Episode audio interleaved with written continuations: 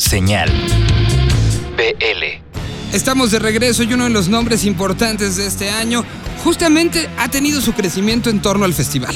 Estamos hablando de Carla Morrison que este año se está aventando una pues casi heroica. Está tocando y la semana pasada tocó el viernes en Indio, California, en el torno del Festival Coachella. El sábado fue a Monterrey, Nuevo León a estar en el Pal Norte y ahora repetirá la hazaña. El viernes estará tocando en el Festival Coachella y el domingo estará en la Ciudad de México tocando y haciendo set después de presentación de un disco que ha ido funcionando muy bien, después de una evolución que ha sido patente por parte de Carla. Aquí está su rumbo al vive, lo que ella ha vivido, las experiencias y todo lo que prepara ella para esta edición del festival. Rumbo al BL16. Hola a todos, yo soy Carla Morrison y una historia que tenga como asistente al Vive Latino es que la primera vez que fui al Vive Latino estaba de corista con Julieta Venegas y en un rato libre fui a ver a la carpa intolerante a Hello Seahorse y fue súper chido porque recuerdo que la gente cantaba sus canciones súper fuertes. Denise cantaba precioso, sonaba increíble. Recuerdo que tenían como una banda irlandesa eh, eh, por donde pasaba el público que empezó a hacer como todo el alboroto y luego subió al escenario y la gente se volvió loca.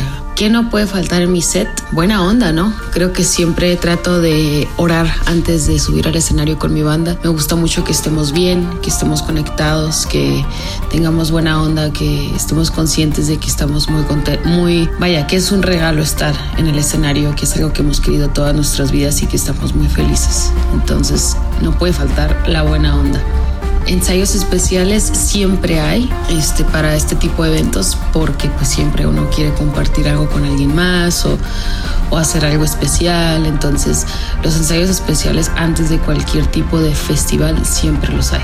Y me, si, me siento parte de un movimiento en la escena o escena latinoamericana, pues me siento parte del movimiento de las chicas. Definitivamente creo que hemos renacido en esta etapa. Eh, hay muchas chicas este, haciendo rolas chidas, como Vanessa Zamora, como Mon Laferte, como Camila Moreno, como Julieta, como Natalia, como Jimena, este, como Mariel Mariel. Hay muchas chicas que ahorita estamos alzando la voz y compartiendo nuestra música. Entonces definitivamente me siento, me siento parte de un movimiento femenino muy chingón. ¿Y cómo consumo mi música el día de hoy? O sea, hoy en día, pues yo podría decirte que Primero me aviento una buena escuchada por Spotify o por Apple Music, porque me gustan mucho las dos plataformas. Este, me pongo a escuchar los discos y ya que lo escuché y me latió, lo compro en iTunes porque creo que es importante definitivamente pues consumir música, ¿no? Y pues yo soy Carla Morrison, les presento mi segundo sencillo de mi disco Amor Supremo, Ves Primera, y muchos saludos al canal BL.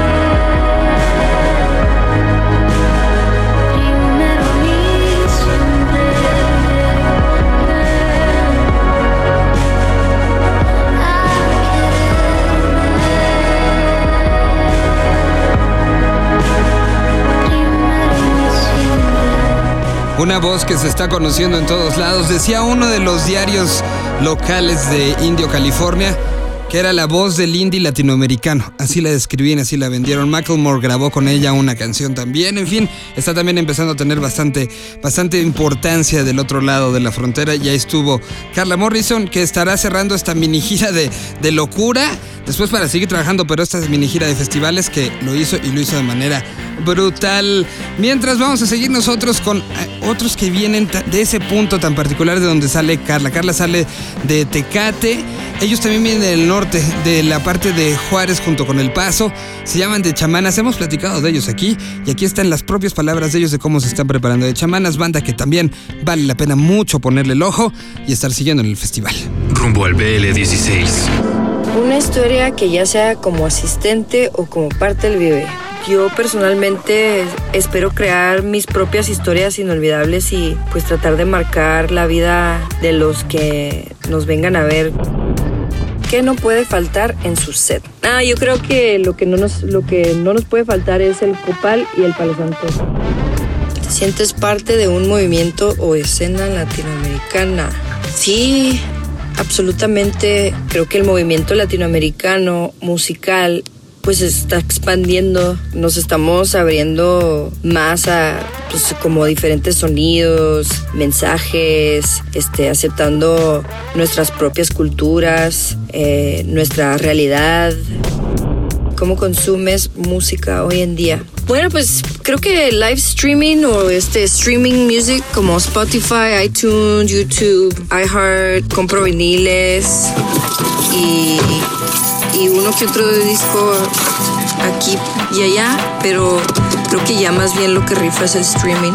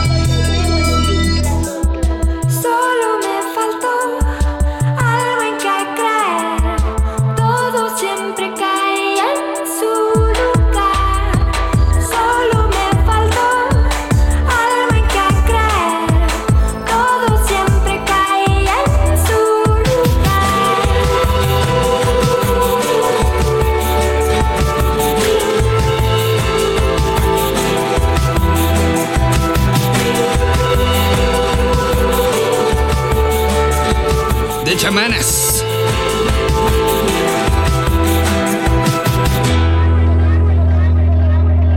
Del sur de Estados Unidos o del norte de México, o de las dos, como lo quieran ver.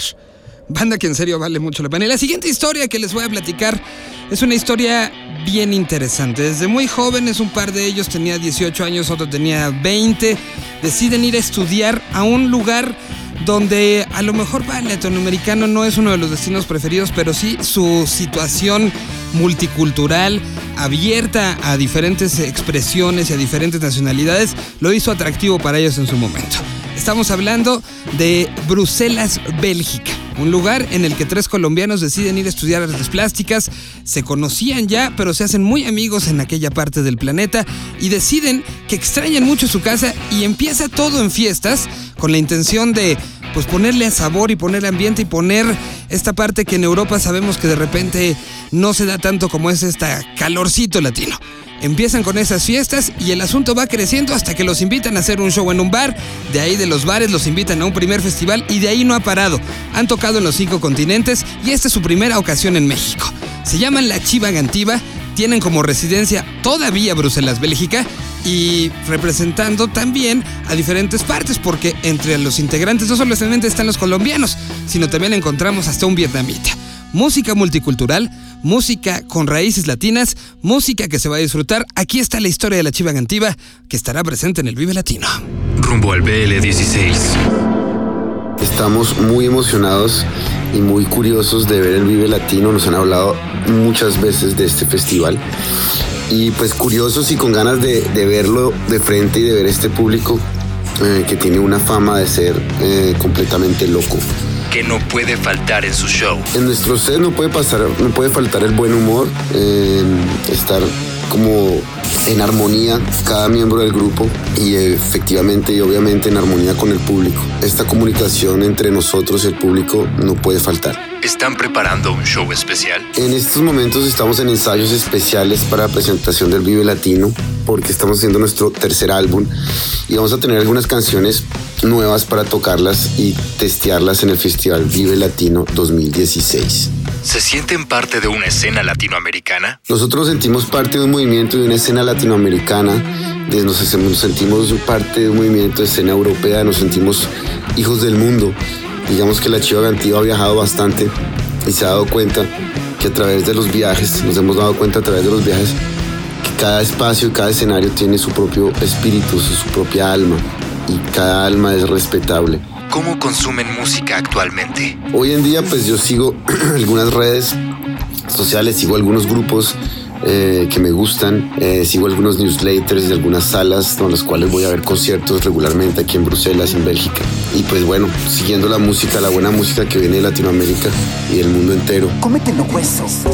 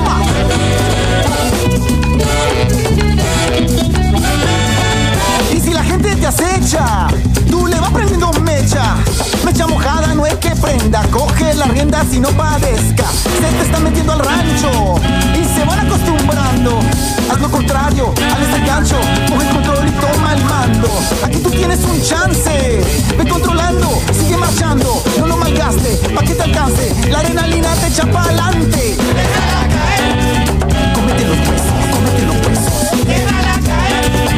Cómete los huesos, cómete los huesos. Grita la vida, esta vida que te inspira. De esta manera llegamos al momento previo al Festival Vive Latino.